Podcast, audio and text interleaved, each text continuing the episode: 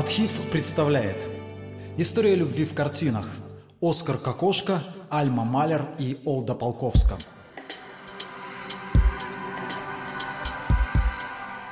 Австрийский художник Оскар Кокошка был влюблен дважды. Первый роман длился три года, а второй – 44.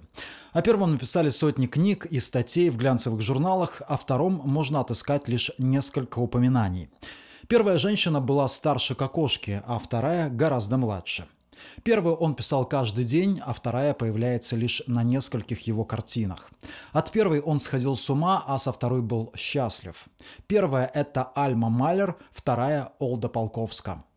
Когда Оскар Кокошко впервые увидел Альму Малер в доме ее отчима, женщина еще носила траурную вуаль. Не прошло и года после смерти ее первого мужа, знаменитого композитора и дирижера Густава Малера. Она прожила с Малером 10 лет, родила двух дочерей и одну из них похоронила. Отказалась от собственной карьеры композитора, заскучала и затасковала в браке, подчиненная строгому распорядку жизни мужа, завела несколько романов на стороне. Побывала с Малером в Америке, от скуки объездила все лучшие санатории, познакомилась с венскими знаменитостями. Ей было 33. После смерти мужа Альма получала немаленькую пенсию, имела репутацию самой красивой женщины Вены, Захлопнула двери перед несколькими женихами из окружения мужа, продолжала наслаждаться свободой. Она ассистировала биологу Паулю Камереру в экспериментах с богомолами, но когда тот пригрозил покончить с собой от ее безразличия, решила отказаться от карьеры биолога. Камерер, кстати, 15 лет спустя все-таки покончил с собой, но не от несчастной любви, а от того, что его исследования и эксперименты были признаны сфальсифицированными. Альма всегда точно угадывала, достаточно ли гениален мужчина, который добивается близости с ней, чтобы терпеть его безумные выходки, непривлекательность, еврейские корни, разницу в возрасте и прочие, на ее взгляд, недостатки. И когда степень гениальности оказывалась достаточной, готова была терпеть. Оскар Кокошка был молодой скандальной венской звездой. Сам эрцгерцог Франц Фердинанд, увидев на выставке в 1911 году два десятка кокошки, возмутился. Надо бы переломать все кости этому художнику. Испытать на прочность крепкий скелет молодого бунтаря кокошки не отказались бы и не столь титулованные критики. В газетах писали, что от портретов художника исходит гнилостный дух, а его модели, видимо, поражены проказой, экземой, артритом, а то и болезнями похуже. К моменту знакомства с Альмой Маллер Оскару 26 лет, и он уже участвовал в выставке авангардных художников Климта, написал и поставил в театре возмутительную пьесу «Убийца. Надежда женщин», которая вызвала грандиозный скандал. Он сотрудничал с самым продвинутым авангардным журналом Der Sturm. Он заручился мощной поддержкой молодого архитектора Адольфа Лооса, который не только рекомендовал Кокошку своим богатым заказчикам, но и оплачивал его путешествия. За вызывающие эротические изображения его уволили сначала с должности преподавателя, а потом из художественных мастерских, где Кокошка рисовал иллюстрации к детским книгам и эскизы к открыткам. О нем говорили все – журналисты, богемная публика в кабаках и кабаре, состоятельные буржуа на светских приемах. На одном из таких мероприятий Карл Моль, отчим Альмы, вероятно, и услышал о кокошке. Вскоре художника пригласили писать портрет вдовы композитора Малера. Как прекрасна она была, как соблазнительно за своей траурной вуалью. Я был околдован ею, вспоминал Кокошка. Он решил писать Альму в образе Монны Лизы, это как раз годы сенсационной всемирной славы картины Леонардо. В 1911-м ее украли из Лувра.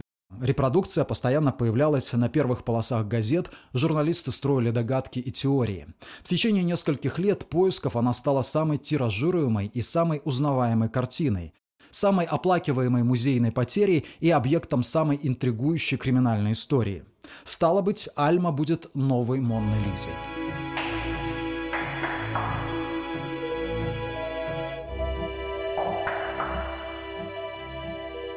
Кокошка влюбился при первой же встрече и по возвращении домой написал длинное письмо с признанием. Он был страстным, напористым, безрассудным и, что немаловажно для Альмы, похоже, действительно гениальным юношей. На всякий случай она не прекращает переписку с одним из своих прежних любовников, архитектором Вальтером Гропиусом. На всякий случай не спешит сообщать ему о своей жизни с кокошкой, но слухи о таких головокружительных романах разносятся мгновенно. Гропиус на выставке Берлинского ассоциациона увидел парный портрет Альмы и Оскара, под которым значилось название «Помолвка». На картине их тела сплелись и практически срослись, как у сиамских близнецов. Его большая рука бережно защищает ее руку, они в постели, они в халатах. Все было слишком очевидно, и тогда Гропиус сам прекратил переписку. Никакой помолвки, конечно, не было. Оскар отчаянно ревнует Альму к друзьям, к прохожим, к умершим в мастерской он надевает ее красное ночное платье и работает в нем. Он пишет только ее, обнаженную, одетую, спящую. Не находит себе места, когда Альма забывает написать ему письмо. Она должна писать каждый день, она должна смотреть только на него, каждую ночь она должна спать только с ним, она должна выйти за него замуж. Ты должна в скорости стать мне женой, иначе мой огромный талант плачевно сгинет. Ты словно эликсир должна оживлять меня по ночам, требует он в одном из писем. Но Альма не торопится замуж, уж точно не хочет ребенка от безумного кокошки. Она без колебания сделала аборт. Ее одержимый любовник сам еще ребенок. Он забрал окровавленные тряпки, носил с собой и постоянно повторял. «Это мой единственный ребенок, и так будет всегда». Альма начала уставать. Все чаще уезжала в небольшие путешествия с подругой и все чаще оставалась в них надолго. Спустя десятки лет Альма призналась, что Кокошка был единственным ее возлюбленным, чье творчество она по-настоящему любила. Ни музыка Малера, ни романы Верфеля, ее третьего мужа, не доставляли ей такого удовольствия, как картины Кокошки. Но выдерживать его неутихающую страсть ей становилось все труднее. Как раз тогда, в 1913-м, она ставит Кокошке условия. Выйдет за него, если он создаст шедевр. И он послушно пишет шедевр. Он с Альмой в постели посреди надвигающейся бури. Она спит, она прильнула к нему, он смотрит сквозь разразившуюся стихию, он бережет ее сон. «Невеста ветром» действительно оказалась шедевром. И вскоре Альме пришлось бы придумывать новые отговорки, чтобы выскользнуть из этих удушающих отношений. Но ей не пришлось. Началась война.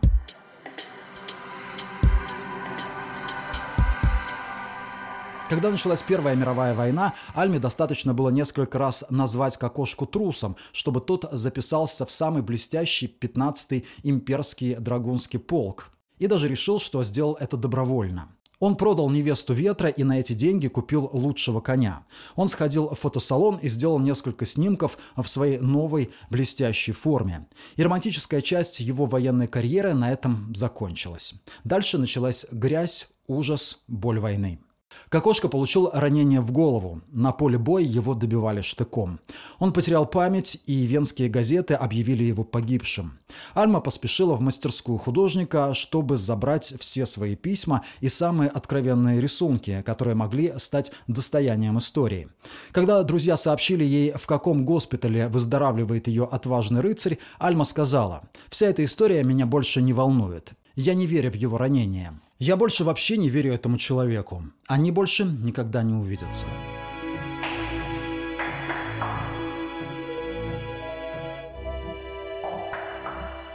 Еще несколько лет Оскар будет мучиться галлюцинациями и страшными воспоминаниями, но еще большие страдания он испытывает от разрыва с Альмой Малер – он продолжает ее писать, и когда образ ускользает из памяти, заказывает куклу, которая должна как можно точнее походить на его возлюбленную.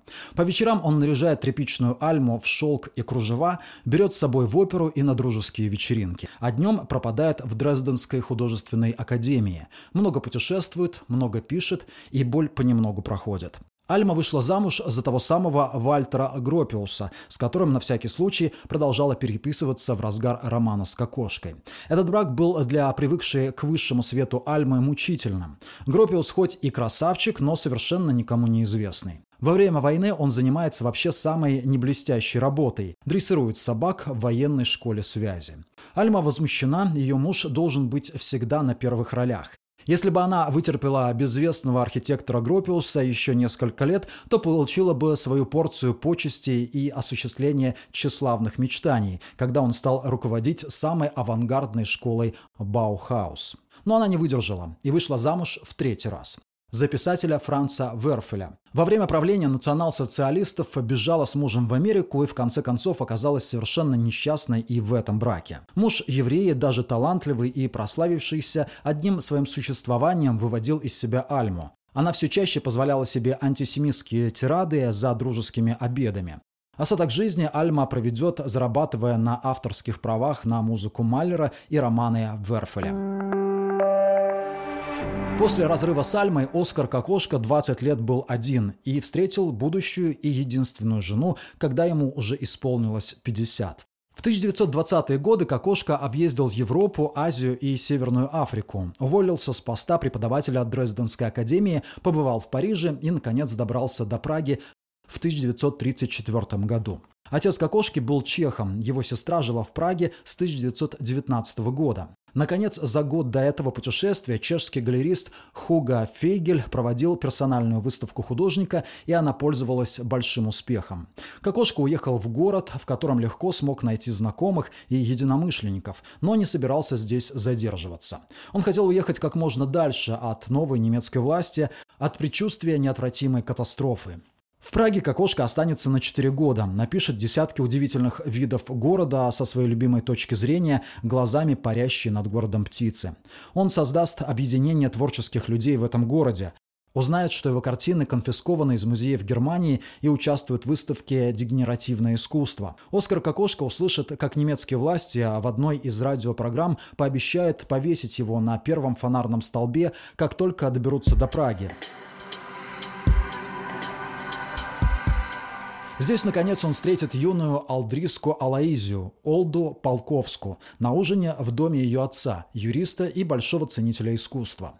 Олда была младше Кокошки на 29 лет, и ее родители, хоть и ценили Кокошку как художника, не очень обрадовались решению дочери и перспективе обзавестись зятем-ровесником. Но девушка была непреклонна. Когда, согласно Мюнхенскому соглашению, часть Чехословакии в 1938 году передается Германии, Олда и Оскар решают уезжать из Праги. Дегенеративному художнику в этом городе теперь тоже небезопасно. Вместе они приезжают в Лондон, и несмотря на сложности, нависшую над всей Европой угрозу, в это время впервые за долгие годы личные записи Оскара Кокошки становятся тихими и спокойными. Он впервые перестает думать о смерти и бояться. Он пишет, как прекрасно его новая спутница готовит рисовый пудинг и шоколадный венский пирог.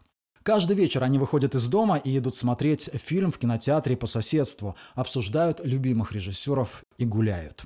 Всю войну они проведут в Лондоне, получат гражданство и поженятся в бомбоубежище в Хамстеде в 1941 году. Плакат «Христос помогает голодным детям» Оскара Кокошки расклеит в лондонском метро в память о детях, погибших от холода и голода за время войны, и как призыв жертвовать на благотворительность, чтобы не дать умереть оставшимся. После всех побегов, переездов и путешествий Кокошка с женой наконец приобрели собственный дом.